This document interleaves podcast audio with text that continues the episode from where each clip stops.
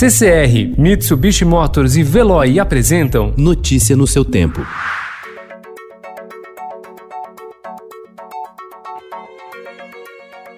Olá, seja bem-vindo. Hoje é segunda-feira, 15 de junho de 2020. Eu sou Gustavo Toledo, ao meu lado, Alessandra Romano. E estes são os principais destaques do jornal Estado de São Paulo.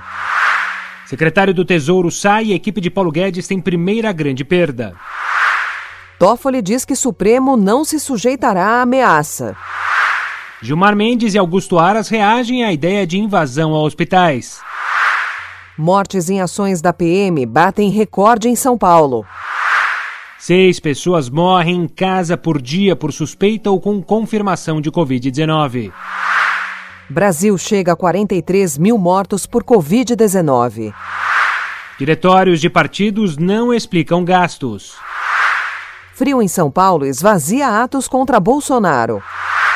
Quinto Brasil Fórum UK começa hoje.